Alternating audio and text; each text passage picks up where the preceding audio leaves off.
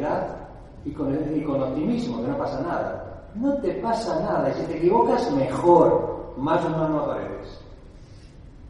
Aféctate en la igualdad esencial con los demás, que no pasa nada.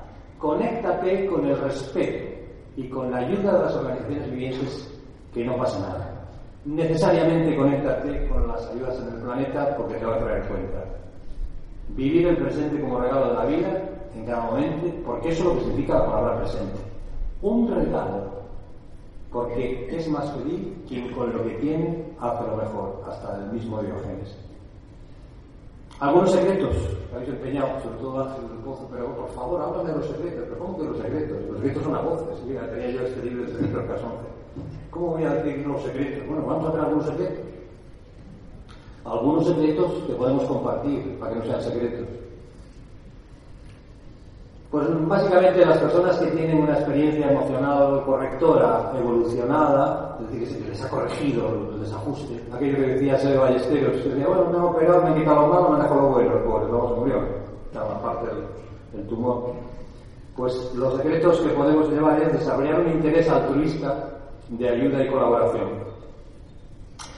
Cuando estás un poco evolucionado o estás un poco domado, como digo yo en broma, en jerga de equitación, se pierde el deseo egocéntrico de gobierno, de fama, de poder, de protagonismo, de, de no parar de cascar. Incluso los programas de televisión, pero es que no dejan hablar, como dice Mota, es que cállense, que no es claro, es que es normal. Hay como una especie de excitación histeroide en los medios por, por, por dramatizar todas las noticias, y se ponen nada más que cosas malas.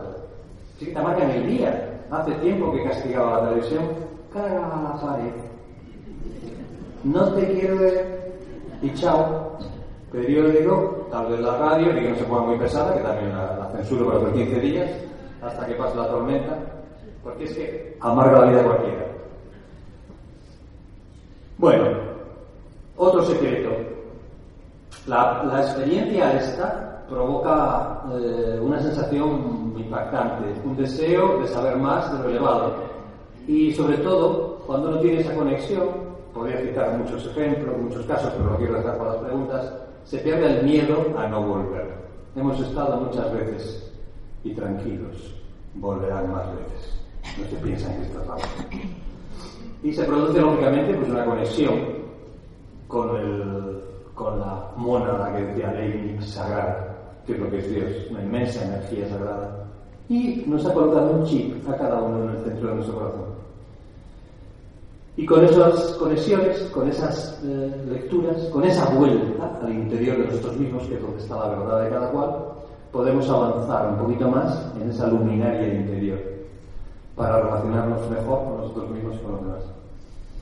Es decir, que cuando tienes estas experiencias, la vivencia del espacio y del tiempo se amplifica un poquito y se simultanea con naturalidad. Es decir, se produce una relatividad, como decía Einstein, ¿no? Pero más allá de la teoría general del sistema, ¿no? Una relatividad especial donde la naturalidad se fundamenta en la humildad, en la tranquilidad y bueno, conectar pasado, presente y futuro en una especie de dinamismo cuántico. Pero esto ya es otro tema que mejor dejarlo, porque se complica un poco. Pero bueno, si han oído hablar de la banda de Moebius, tal vez esto les pueda permitir este dinamismo comprensivo de lo que es pasado, presente y futuro. Es, es, un, es un tempo, es, un, es una... Ya saben que lógicamente el espacio se curva en función del tiempo y a su vez implica la luz, pero todo esto también nos fluye a nosotros porque tenemos particularidad conectiva con todo ello. Entonces, el cambio de la concepción de la vida se amplifica en una percepción de similitud, en tal vez una armonía con los demás amorosos. Otros secretos, esclarecimiento del mundo interior y de sus dinamismos. Este es un secreto, un secreto a voces, que la hipnosis nos permite. 8 y 4. ¿Se duermen ya? Hay eh, un enlace vincular con lo invisible y con los seres, por, por un lado, con tu ser superior, porque según lo cuántico parece bastante sensato que hay un otro superior, que tenemos un otro más evolucionado, el que a veces nos informa y nos dice, y establecemos pequeñas comunicaciones. revivimos seguramente vidas pasadas en el presente, relativizamos las distintas riquezas, bienes materiales, etc., liberamos el miedo de lo que llamamos muerte, que no es nada más que una experiencia más allá de lo que nuestros dos ojos ven, es una experiencia muy superior a eso. Y sobre todo porque percibimos que somos energía en transformación consciente y la conciencia no la perdemos muertos, porque si no, no volveríamos. Y así, en esa onda, somos parte del universo. Y en esto están de acuerdo todos los físicos. Solamente están de acuerdo en una cosa, están más, pero bueno, en una cosa sobre todo, que la naturaleza de las organizaciones vivientes, incluido el hombre, y del universo es la misma, formada por átomos. Chao, eso es lo que es. O sea que el átomo es una parte de la energía en esta forma, pero no, ni se crea ni se destruye. Eso lo estudié yo con la Lavoisier en cuarto de bachiller. Lavoisier dijo eso hace mucho tiempo, pero si lo asumiéramos nada más, lo del resto sobraba. Ya sobraba el resto, con esa pequeña frase. Así que caer en cuenta que hay comunicación, que se puede establecer comunicación con el otro lado, desde el otro lado, ¿no? Y que desde el otro lado nos ayudan siempre. Más elementos del despertar de conciencia. No sé si estoy ocurriendo. Sentimiento del nosotros, como fuerza de unidad conjunta en armonía incapacidad de expresar las experiencias con el lenguaje habitual, porque la gente que tiene una movida de estas no da pie ni mano, no sabe cómo encararlo, por eso se calla. Hay muchísima gente que tiene experiencias de este tipo, pero entre la vergüenza y la incapacidad de verbalizar, ¿eh? ¿y cómo imaginas? Imagínate que ves a Dios, ¿y cómo lo cuentas? ¿Cómo? ¿Y cómo dices que se te ha presentado tú? ¿Y qué dices que llevaba? ¿Y cómo te miraba y cuánto duró? ¿Y durante cuánto tiempo te comentó telepáticamente que eras un ganapán y que a veces cambiar. Bueno, y. chaval, tú, tú qué comes, a ti te hace daño las algas como aflicas. Entonces imagínense cómo va él de alguna forma a representarle, es, imposible, ¿no? Tiene que ser una fuerza, una fuerza cósmica la que realmente se formalice para poder entender algo de lo que es lo que es. Aquí hay alguna sesión de ese tipo que lo explica bien. Así que bueno, imposibilidad de describir lo que se siente, lo que se contempla y lo que se observa. Imposibilidad de concretar la vivencia del tiempo y del espacio. Darse cuenta que en una hora de sesión se puede contemplar imágenes de una vida entera, incluida la muerte. Que las personas que han pasado por esta experiencia tienen la sensación de pasar por algo impresionante, imborrable y sagrado. Que después la vida se percibe pues eterna y que la muerte se ve como un cambio beneficioso. Hay dolor, porque cuando hay dolor hay dolor y te tiene que dar algo de dolor. Y que la muerte pasa a ser un estado luminoso cuando sales del cuerpo ya por fin, porque el problema muchas veces es que no quieres salir. Y entonces pues eh, se produce la paz y la tranquilidad que observamos prácticamente en los decesos. Es decir, lo que decía Cable Ross, aquella profesora, aquella psiquiatra tan famosa que tuvo 24 honoris causa, que por fin se produce el vuelo de la mariposa que abandona el cuerpo, el zurrón inservible de la oruga hacia, un, hacia una dimensión distinta. ¿Eh? A ver. Eh, eh.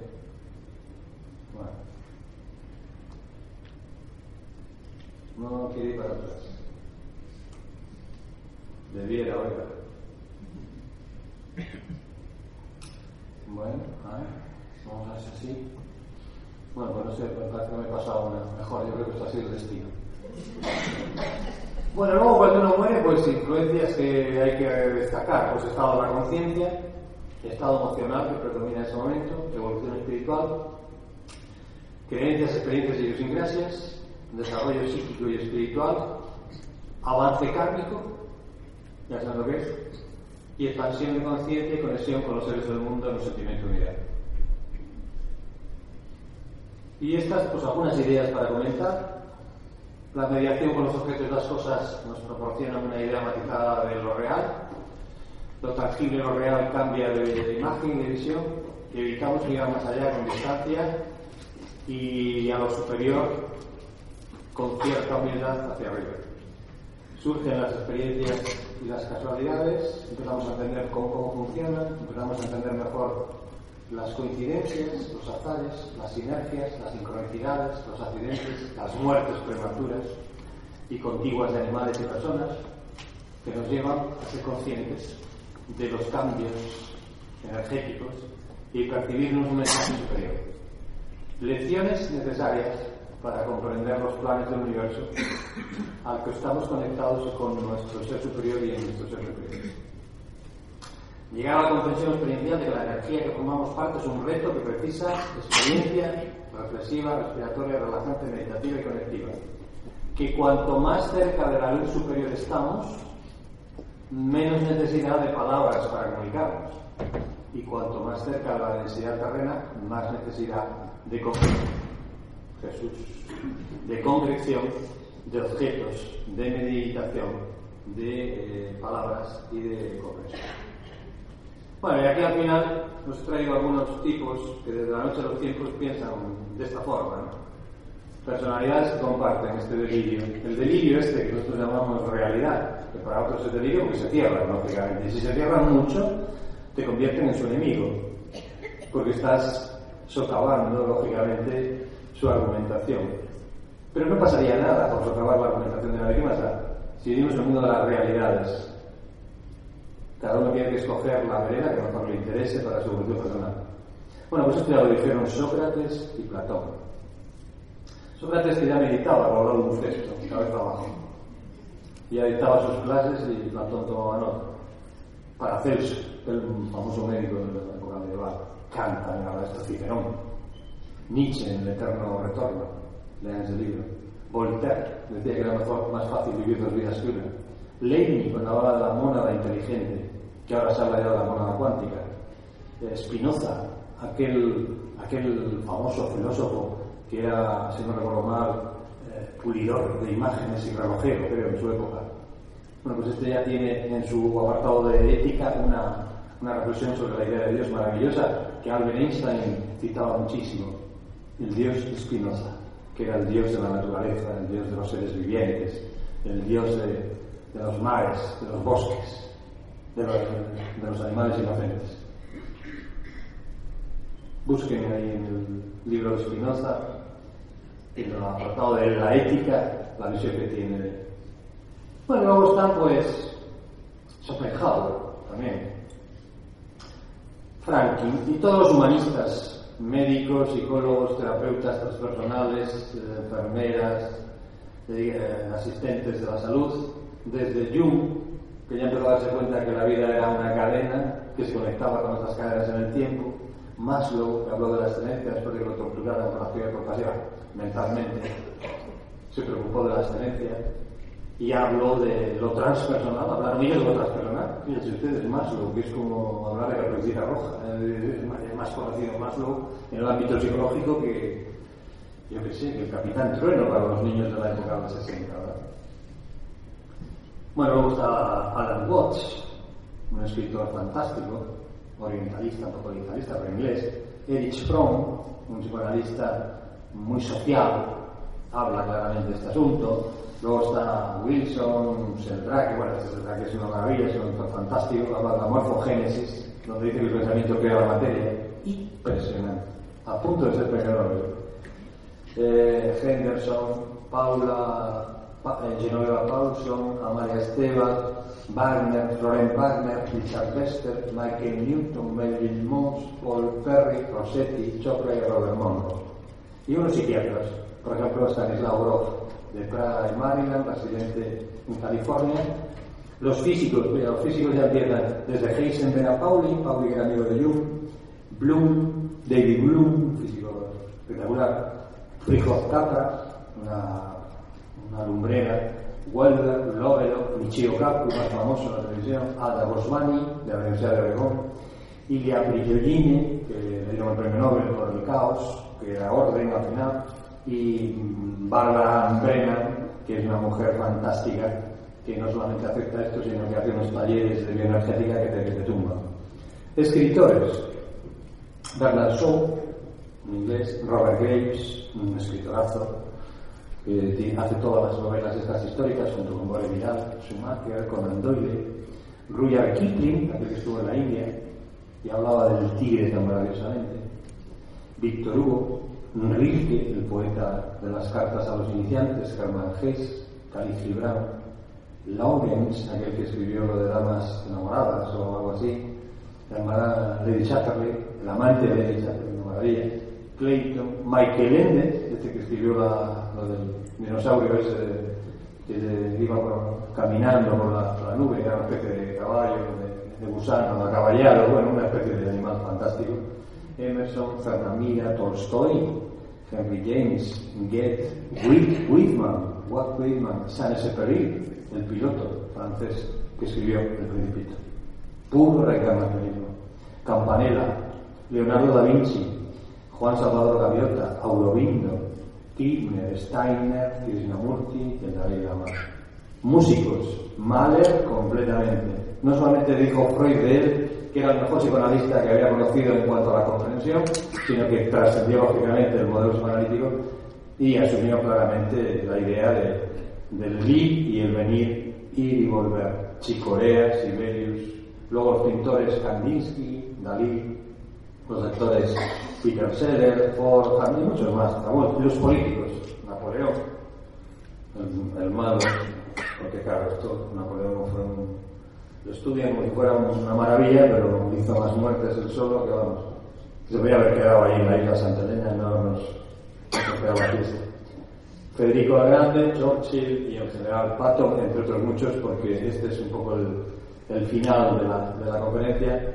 Y bueno, simplemente tolerancia para con lo que he dicho, perdónenme los errores y mucha humildad. Paz para todos, que no va a hacer falta acceso a vidas pasadas, ustedes tienen la palabra.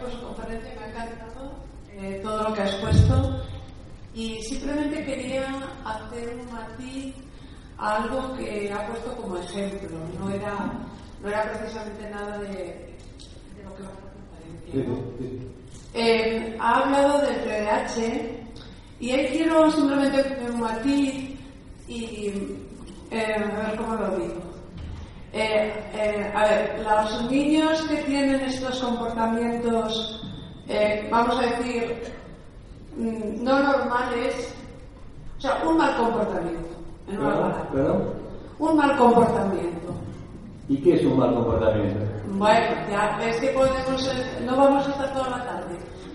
Eh, a ver, quiero decir, usted es psicólogo, sabe perfectamente que hoy en día hay niños que tienen un comportamiento que es debido a falta de límites y que no han tenido las normas adecuadas. Bien, entonces, entonces se comporta de una forma que a ver, espero que sabe la palabra. Sí, que, resultan incómodos en clase. Sí, claro. Que, no, hacen el estándar. Bueno, hay un psicoanalista famoso que habla de esto ahora, de Calcati, de que habla. Sí, vale. Entonces, termino, vale. Entonces, eh, eh, usted simplemente ha dicho, ¿cómo no van a portarse mal eh, si los profesores son un rollo? No, no, no, los profesores no. Si están seis horas sentados en la silla. Y luego, y luego sí, hay grupos, hay grupos de que, por ejemplo, me pasa a mí, espera, no me quiero cortar. yo, por ejemplo, doy clase a, grupos de 22 años y a pesar de decir cosas bastante sustanciosas, mm, ahora me, no me creen y cuando no decía nada me aplaudían. O sea que quiero decir que la, que la educación a veces es generacional también, ¿no? Es decir, que el TDAH lo tenemos todos, quiero decir. Porque es que somos una relación, estamos en una constante relación. Pero esa falta de límites la tienen los papás y las mamás. Luego entonces el TDAH también les implica, les implica a ellos. O sea, mamá tiene TDAH, papá también, el niño también, y la escuela también, y la sociedad también. ¿Por dónde atacamos el problema? Claro, eso lo recibe el profesor y está de los nervios. Precisamente mi tesis doctoral fue la ansiedad de los profesores en el año prácticamente 90, después de aquello que dijo Esteve, José Manuel Esteve ya difunto, del malestar docente. Entonces estoy completamente de acuerdo contigo. ¿Qué hay que hacer para poner límites al chico? Hay que intentar estrategias personalizantes. Yo no sé si tanto condicionamiento, castigo, premio castigo. Yo no sé si tanto. Entonces, bueno, yo digo que entonces es un problema mucho más global, es un problema mm, de alguna forma social, es un problema familiar, es un problema de educación familiar en el hogar, desestructurado y roto. Es un problema muchas veces de, de problemática vincular con la madre. Porque lo que tienen muchas veces los niños es un Edipo como un caballo. O sea, quieren gobernar la madre. La quieren gobernar, la manejan y la instrumentalizan. Y luego llegan a la escuela y montan igual el mismo número. Entonces, muchas veces no es TDAH, es otra cosa. Pero claro, al decir TDAH, eso es lo que quiero decir, no, quiero faltar respeto a nadie, menos a los profesores, porque soy del gremio. Lo que quiero decir es que interesa muchísimo poner TDAH, porque ya de paso eh, nos quitamos el problema de lo que significa esforzarnos de verdad en la eh, personalización educativa. Yo creo que la educación, y ya termino, tiene dos patitas. La educación tiene que ser personalizante y eso cambia radicalmente la vivencia del TDAH en un chico, dándole, dándole pequeñas pinceladas, claro, como profesores eh, tutoriales que estén en la clase, no puede ser todo uno. Un profesor tiene que haber por lo menos cuatro o cinco profesores sustitutos que ayuden. A una clase de 20 estoy diciendo y, por lo tanto eh, que haga estrategias de contención y de, y de, transversalidad y de tareas compartidas de otras múltiples facetas que se pueden implementar en la clase para que no la persona se quede. Porque ¿cómo lo paras? Como dices tú, ¿no? ¿Cómo le pones el límite? Y luego, otra cosa muy importante que yo creo que la, la, educación no lo hace es que sea profesionalizante desde la secundaria. Esto no lo dice nadie. Esto es Kiva, esto es Finlandia, esto es Islandia. Es decir, allí se, prorratea la educación en módulos y el que es carpintero en la secundaria va funcionando progresivamente hasta que se convierte en un urbanista de, de, primera. Y estas posibilidades derivadas de las múltiples inteligencias que implican al aula, porque cada uno somos distintos, cada uno tenemos un don, entre comillas, cada uno, cada uno tiene una inteligencia distinta, una inteligencia musical, una inteligencia pictórica, abstracta, natural, de las ciencias naturales, matemáticas, etcétera, lo que dijo este hombre, pues ahora se me escapa, que trajo lo de Goleman, pues esto nos evitaría muchísimo mmm, decidir por la comodidad de los padres del niño, abre la boca, tómate la concerta y chao, que te y deja de joder con la pelota como hace cerrar. Entonces, estoy de acuerdo contigo. Hay que, hay, pero hay que buscar medidas que prioricen y pongan la educación en el lugar que le corresponde. Es decir, con medios, con recursos y con ayudas en el aula. Claro, esto es más caro la, la píldora. Pero claro, ¿quién pierde aquí? Pues los 62 mil millones de dólares que no van a ganar las industrias farmacéuticas. Ese es el kit. Además, lo acaba de publicar, por ejemplo, un, un amigo conocido, eh, catedrático de la Universidad de Oviedo, que dice, ha, sacado un libro ahora mismo, que no recuerdo ahora mismo el nombre, pero lo he estado leyendo, no me café, donde viene un poco a hablar de, de, este tema. Si me dejas el móvil, pero bueno, lo, lo tengo en el móvil, te diría cuál es, ¿no? Que es una nueva mirada, una nueva mirada al, al, al problema del, del, adolescente. Una nueva mirada. Además, otros muchos problemas, porque vivimos en una sociedad en la que el niño está como muy frágil y está como muy hiperprotegido, que tú has dicho, estoy completamente de acuerdo, y que al final pues nos vamos a quejar de todo y por todo. Y eso, eso no va a ser bueno. No va a ser bueno porque la sociedad no, no avanza así. Entonces la escuela es un gran reto. La educación es el reto del mundo y el reto del futuro. Y hay que dedicarle todo el empeño y los medios económicos posibles. Eso es salud ineludible. Bueno, tiene cultura, vale. Entonces, bueno, mm, estoy de acuerdo, que no quiero devaluar la función del profesor, porque justamente lo que digo es lo contrario. Lo que digo en mis artículos es que los profesores acabamos hartos de las 120 funciones que tenemos que realizar diariamente para poder llevar a cabo la educación. Estoy de acuerdo con todo lo que has dicho, porque además lo has explicado muy bien. Sí que quería añadir una cosa. ¿Cómo no? Eh, eh, no, pero no es, para, no es para quitarte la razón en nada, simplemente sí, sí. para decir algo, algo más. Sí, Que los padres, cuando, eh, cuando llegan los niños a tener, los niños y las niñas a tener 6 años, 7 años, ahí es cuando se empiezan a asustar del comportamiento de sus hijos.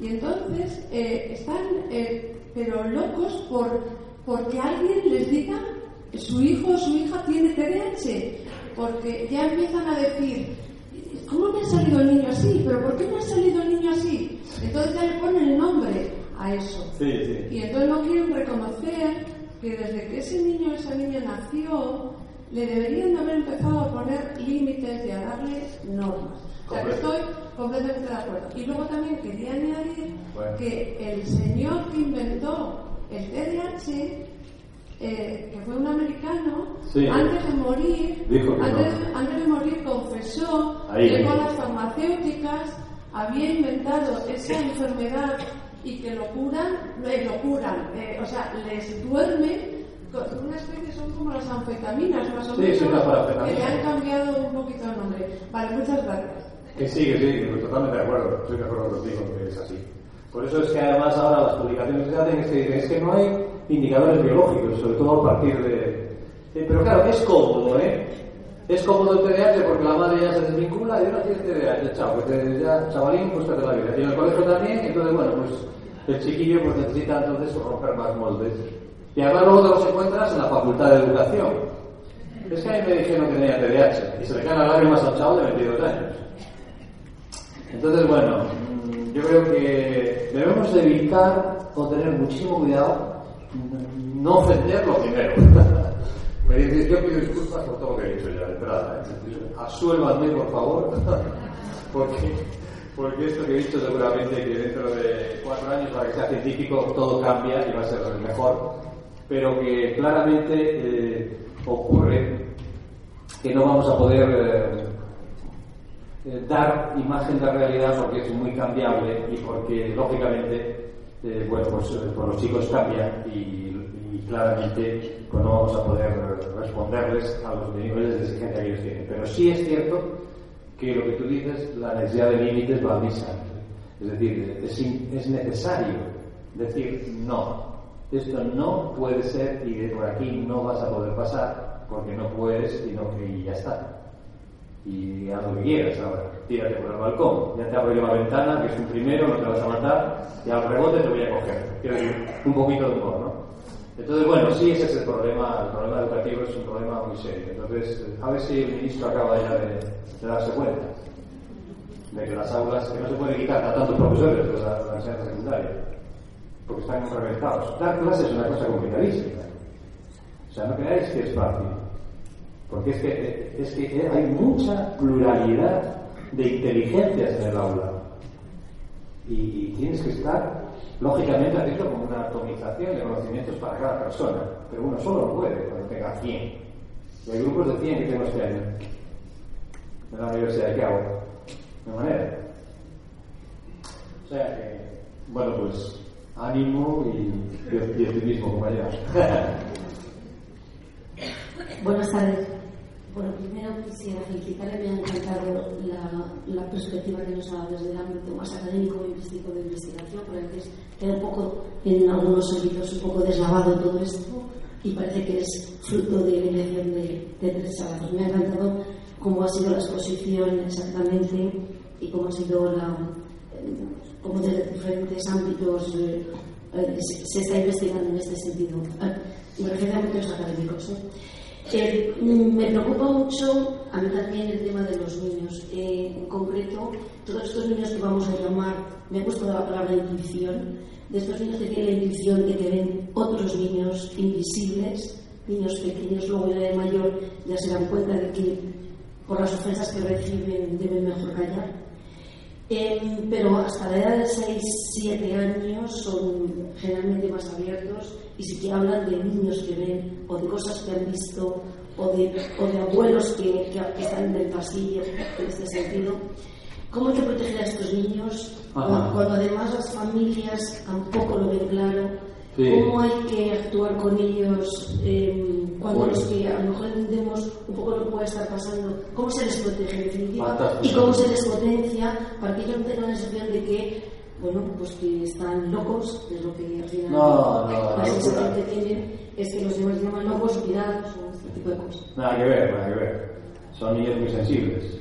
Son niños muy sensibles que tienen una inteligencia emocional y visual superior y precisamente como no tienen la cabeza todavía cerrada de herramientas racionalistas, pues pueden percibir cosas que los adultos no nos permitimos ver.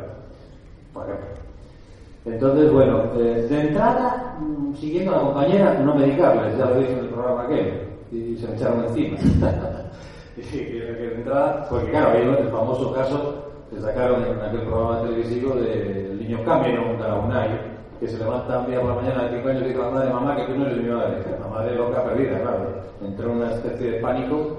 Que, imagínate que se levanta un chiquillo tuyo por la mañana y dice que tú no eres mi padre, que tú no eres mi madre. ¿Qué has tomado, hijo? ¿Qué has tomado? ¿Qué te pasa? Mi padre es esto, es lo otro, hace esto, hace lo otro, viaja así, viaja al lado, va en avioneta. Bueno, pues lo visitó, pues dijo bueno, vamos a llevarte vamos a llevarte al, psiquiatra, a ver qué dice. Lo visitó Jim Tarker, que era alumno de Stevenson, y justamente, y bueno, pues vamos a ver, vamos a llevarle al sitio, ver. Vamos a ver si en el sitio pinta lo que dice este chaval. Y evidentemente el niño nos va a reconoció la casa, el lugar, las habitaciones, la puerta secreta, tal, y empezó a describir con pelos y señales la familia anterior en la que había vivido eh, la vida anterior. Entonces, bueno, esto, esto lo pueden ver todos en, Internet, en Google, y y todos lados, fue el caso de Cameron UNAI. Cuando los niños tienen esta capacidad, lo que hay que hacer es calma y tranquilidad, como si estuvieran contando una anécdota. No darle mayor importancia, vale, muy bien. Si se ponen muy pesados, pues está bien, está bien, sin darle mucho drama. Por supuesto, no medicarles y mm, seguramente con el tiempo lo van a integrar de una manera tan natural no van a necesitar negarlo, ni afirmarlo, ni decir, ni dar la bata acerca de lo que están viendo, porque lo están integrando de forma natural. Es como si fuera un sueño. Entonces, lo ven desde mi punto de vista. Desde el punto de vista de los adultos, calma, no se alarmen. Porque el problema, el problema, muchas veces lo tienen los adultos. Es como cuando la niña tiene un brote psicótico en casa. La niña de 25 años se pone psicótica y entra con un ataque de locura, se desviste, se queda totalmente desnuda y dice a su padre que es guapísimo, que le gustaría tener un novio como él, y lo acaricia, y el padre entra en una especie de, de pavor histriónico y, ya no sabe quién de los dos está peor, y que a Pichón Rivier decía, bueno, un psiquiatra argentino muy inteligente decía, bueno, medicen a la familia, dejen a la chica, a la chica la. La trato, la trato terapéuticamente, Quiero decir, ¿no? Entonces, bueno, eh, que cuando hay un sujeto supuestamente emergente, psicóticamente hablando, desestabilizadamente, lo que hay que hacer es tratar a esa persona. Pero si la familia necesita ayuda, hay que darle una, una contención a la familia también. Porque el mayor problema tenía era el padre, no podía soportar la situación. El padre echaba a correr, se dio a correr por la ciudad. ¿Qué le pasa al padre? El, loco es el padre al final. ¿No? Bueno, pues lleve usted a la chica, psiquiatra, llévela al psicólogo, denla una medicación, una medicación, o denla un tratamiento que con cinco sesiones se le pasa. Con cinco, una sesión diaria de hora y media que se puede. No hace falta llevarle a la séptima. La séptima porque normalmente el lugar donde todas las ciudades colocan a esas personas que dicen hablar con los del otro lado. ¿no? Bueno, en este caso era una cuestión de otro tipo, la que estoy relatando, pero bueno, básicamente eh, era una pequeña, una pequeña enajenación emocional acerca de los vínculos familiares, que no tuvo la mayor importancia, se resolvió enseguida. Pero claro, hay que permitir un poquito de normalidad también hasta, hasta las manifestaciones más pintorescas, ¿no? Es lo que yo creo. Los niños entonces, déjenles tranquilos, dejen que narren sus historias y no les penalicen. Ahora, si te moviliza a ti, trata de tú. Y de cara a los demás chavales que están oyendo esto. Eso ya es más complicado. porque los demás chavales tienen normalmente una, digamos, porque esto es un 25%, un 20% de chicos muy sensibles, muy dotados. Sí, bastante. Bueno, hay grupitos, sí, cada vez hay más. Cada vez menos. Cada vez hay más, lo decía Cicerón. Cicerón decía hace muchísimos años una cosa muy sugerente. ¿Qué traerán los chicos de, a la vida tan pequeños que ya vienen reconociendo cosas que no vieron nunca? Vienen reconociendo y diciendo esto, lo otro, para acá, para allá, cuando, cuando se rompen a hablar a los 11 meses. Bueno, los chicos normalmente, si les educamos en la crueldad, si les educamos en la competitividad y en la falta de solidaridad y de empatía, pues harán justamente eso. Entonces buscarán un chivo expiatorio, buscarán una estigmatización, que es lo que pide el caldo social, y, al, y harán, ensayarán lo que es el bullying. El bullying. Y ese problema. ¿Qué hacer? Separarles un poquito. Hasta tal punto que en algunos sitios en Suecia e Inglaterra sacan a los chicos del colegio y los educan en casa. Esto, lógicamente, no se puede hacer hoy en día, pero en algunos sitios se hace poco esquivando la ley o llevándole a un ámbito de educación más restringido, más especial, a un colegio privado, a donde sea, donde haya un clima que se respete la singularidad de cada cual. Que por ser gordo, el otro día fue gorda, el otro día se ahorcó. Pero no porque lo fuera, sino porque la estaban martirizando, la estaban devolviendo una imagen que la estigmatizaba. No era tanto que ya ella quería ser bonita feliz, como todo el mundo que es bonito es feliz, mucho más feliz. Pero justamente la devolvían un estigma, y eso es lo que acabó con ella, no pudo soportar. Y un estigma es una falta de adecuación para con lo que es normalidad, cuando justamente todos somos distintos. Bueno, pues si, si les decimos a los chicos esto, a lo mejor conseguimos algo. Y luego a meditar. Antes del recreo, después del recreo, a las técnicas de meditación o a las técnicas de relajación obligatorias en todos los colegios. Muchos colegios de Madrid son obligatorias. Ya. Muchas gracias. Buenas tardes. Buenas. Por favor, me gustaría saber su opinión, que lo ha mencionado eh, Milton E- Erickson. Milton Erickson, fantástico, sí. Por eso. Fantástico, era, era un genio Milton Erickson. Sí. Un hipnotizador, un ignoro, un, experto la hipnosis tremendo, con una personalidad extraordinaria, un genio. Nada más. Hay tantos genios que nosotros somos aprendices. Muchas gracias. Hola, buenas tardes. Yo quería saber, que no sé si debía saber hacer bien la pregunta, de cuando ha hablado de la regresión, de, Sí, de la hipnosis, como cuando... de la regresión, sí, que corre atrás. Regresión, como cuando llega la muerte o por muerte, es que no sé, algo así, entendí. Es que no me enteré, perdón. Ah, pues es Como que- cuando llega a qué, No sé, es como una regresión de, del haber llegado como a la muerte o algo así. no entiendo nada. Inténtalo otra vez, vamos a ver si... Pues si- es que no sé explicárselo. ¿Perdón? Que no sé explicárselo. Cuando... Inténtelo a ver, inténtelo a ver. Pues mm, cuando lo ha dicho, sí que he dicho ya que mi compañero. Luego le voy a preguntar sobre esto, pero ahora ya no me acuerdo. Porque Bueno, inténtalo porque es que no la, no la veo bien, entonces no la, no la oigo. Parece una paradoja, pero es verdad. Pues me es complicado. Porque A ver, pero usted qué quiere saber? ¿Qué, qué pasa con la regresión o qué pasa con la muerte? ¿Cuál es la pregunta? Pues es como que yo he entendido, pues cuando hay una hipnosis y llegas como a ver Sí. la muerte y vuelves. O sea, no sé cómo. Ah, ah, ah, sí, eso se llama, claro, ahora ya te entiendo, perdóname. Sí, sí, eso se llama experiencia de casi muerte. Esa. ECM. Esa. ECM. ¿Me lo puedes explicar, por favor? Sí, eso es muy fácil. Esto es una cosa muy sencilla. Mira, vas paseando por el cerro, jardín o por el parque y de repente te pegan un aciburrio, caes patas arriba, te llevan a la UBI, te tienen allí unos días y resulta que te hacen una operación y dices, bueno, una isquemia, esto, una hemorragia, un reguero, un infarto, cualquier patología, con muerte clínica aparente.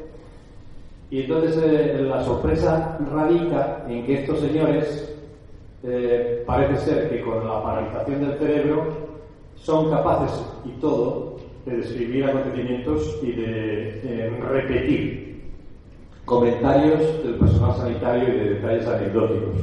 Por ejemplo, un señor perdió la dentadura en un trance de estos, en un episodio de estos, y entonces a la enfermera mm, de turno, cuando llegó el día que llegó, le dijo, señorita, vaya devolviéndome la dentadura.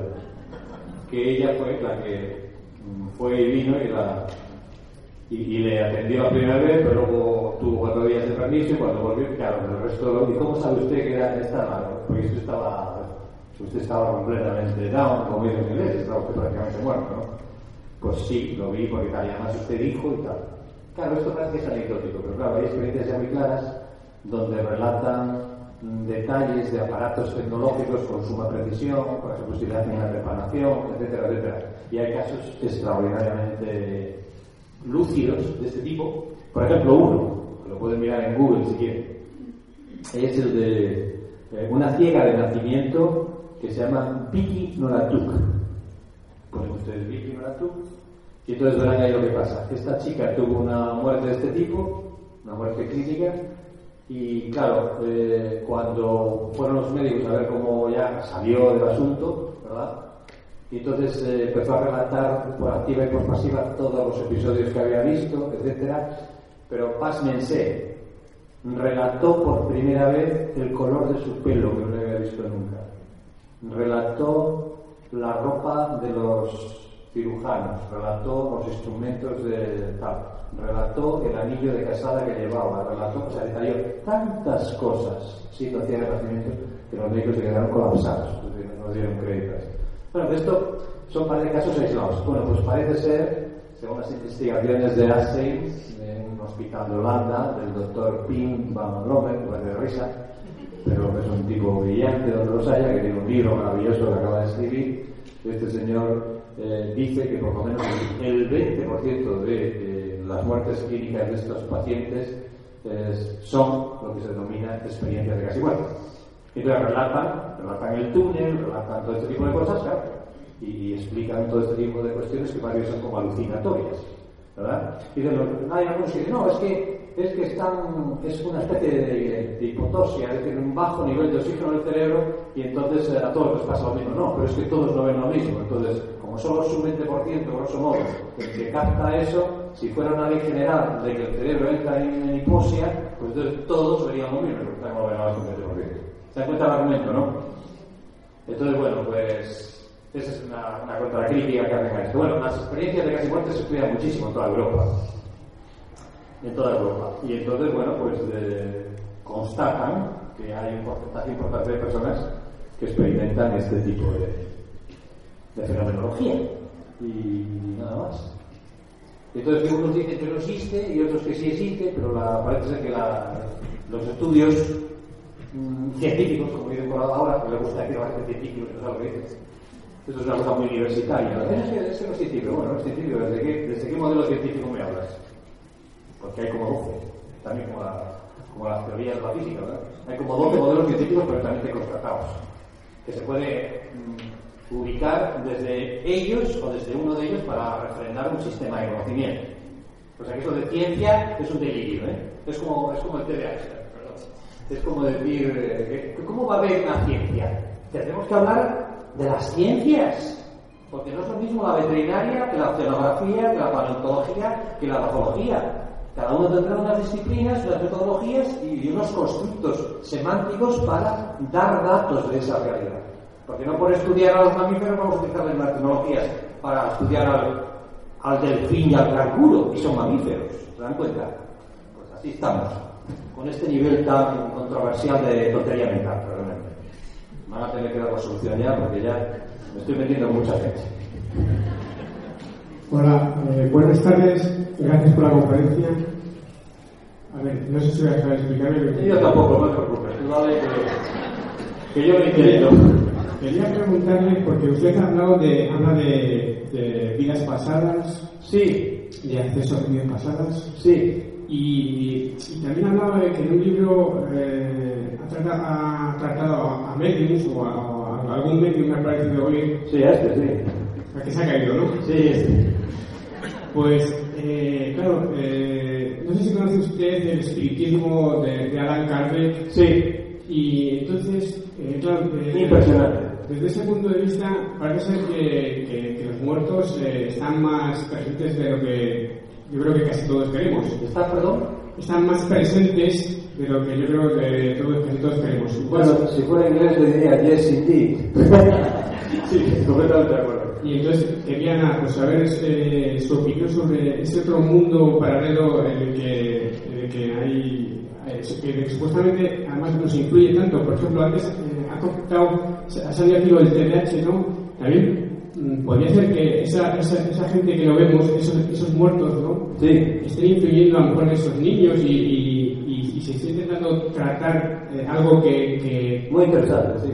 Entonces, pues eso, eh, solo quería saber su opinión sobre, sobre Vamos ese- a ello porque es uno. Muchas gracias, muchas gracias. Muy sugerente la pregunta como todas. Vamos a ver si la respuesta llega. Yo creo que, que hay una cosa muy interesante y es que los cuadros psicopatológicos serios, raros, extraños, podría hablarse de, digamos, emergencias o convergencias informacionales que hacen distorsionar la vida de, de algunos sujetos. Me explico, ¿verdad? Es decir, que se podría entender cómo algunas patologías psíquicas están influidas por algunos, eh, digamos, por algunas contaminaciones, eh, por lo menos informacionales, o por lo menos, por ejemplo, algunos paranoicos, supuestamente esquizofrénicos o esquizofrénicos, podríamos pensar que tienen como una confusión del arriba y el abajo, una confusión de, de distintos contenidos o de distintas experiencias o de distintas personas que les persiguen, que están, que no están. A lo mejor posiblemente habría algún tipo de falta de filtración de este tipo de secuencias, ¿no? Eso por ahí. Entonces sí, estoy de acuerdo. Y lo segundo, lo primero, creo, lo de Alan Carter, pues a mí me parece que tiene un par de libros fantásticos. Hombre, hay algunas cosas que son un poco crueles, pero, pero son muy sugerentes. Entonces, eh, la pregunta que subyace a ese primer planteamiento es la siguiente. Bueno, y me estáis grabando, vaya lío en el que me estoy metiendo. No, madre. ¿Sí? Bueno, bueno. Bueno, pues. A la hoguera. A la hoguera, voy a tomar un poco de agua porque. Bueno, eh, sí, yo, por favor no lo grabes esto, dale, dale un no. Sí, parece ser que, que las personas que tienen esta sensibilidad especial dicen que los muertos no están en los cementerios, sino que los muertos están en las casas de sus familiares. ¿Cómo? Lógicamente en una dimensión mm, no física, no física, no de cuerpo presente, sino de cuerpo vibracional. Es decir, hay, digamos, una, una referencia cuántica o una referencia vibracional monádica de algún tipo, donde eh, se permiten presentar. Se permite presentar a un nivel. Y más diría, si nosotros viéramos, y algunas veces hay algunas personas que han podido ver esto, a una persona muerta, seguramente nos moríamos de un susto. Seguramente nos moríamos porque nos daría un infarto casi con toda probabilidad. Porque la emergencia vibratoria, vibratoria, electromagnética y presencial que ejercería su imagen, no la podríamos soportar. Pero parece ser, según las personas eh, dotadas, parece ser que estas, las personas que han muerto están cerca de sus familiares. No se les ve, lógicamente, ¿eh? estaríamos en el delirio. En el delirio no, en una, digamos, ruptura de la percepción de lo real. Y parece ser que, hay una presencia expresa en bolas luminosas, en vórtices de energía, en movimientos de objetos, en ruptura de, elementos también accidentalmente, etc.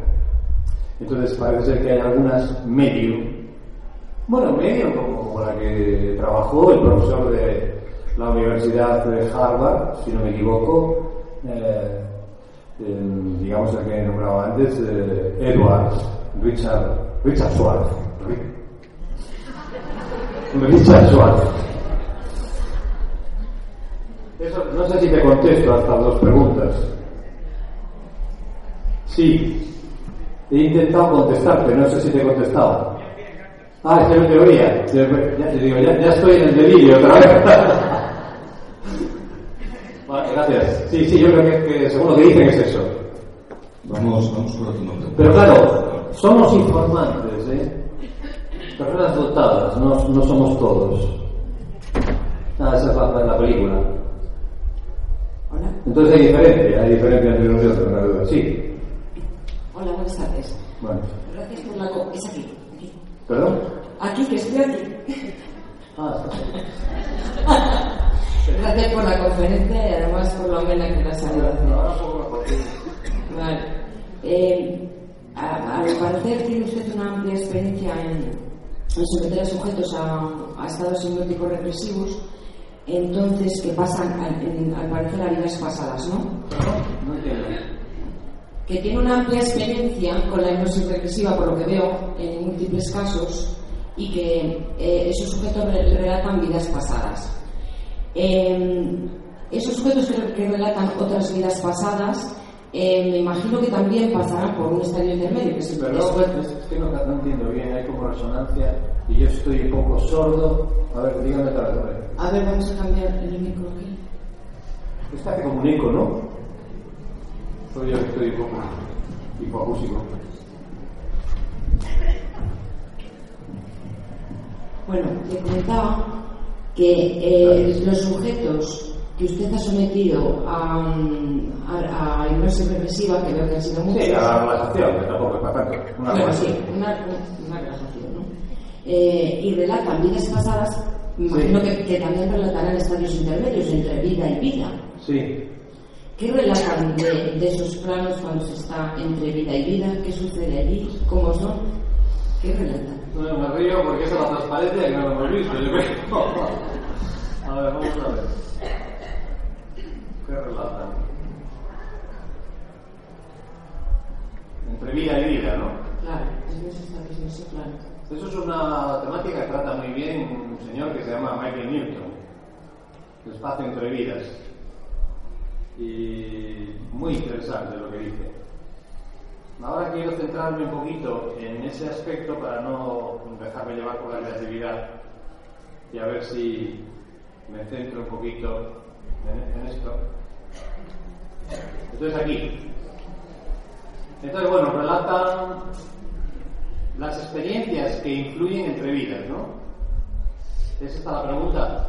No, esto, esa actividad positiva sí que la pasó antes y es, yo creo que es mm, eh, cómo te encontrarás luego dependiendo del estado en que afrontes la muerte, del miedo y no sé. Pero yo, yo me refiero a si alguno de esos pacientes ha relatado eh, cómo es ese plano, eh, o sea, cómo se sienten allí o qué se hace allí o con quién se encuentra allí.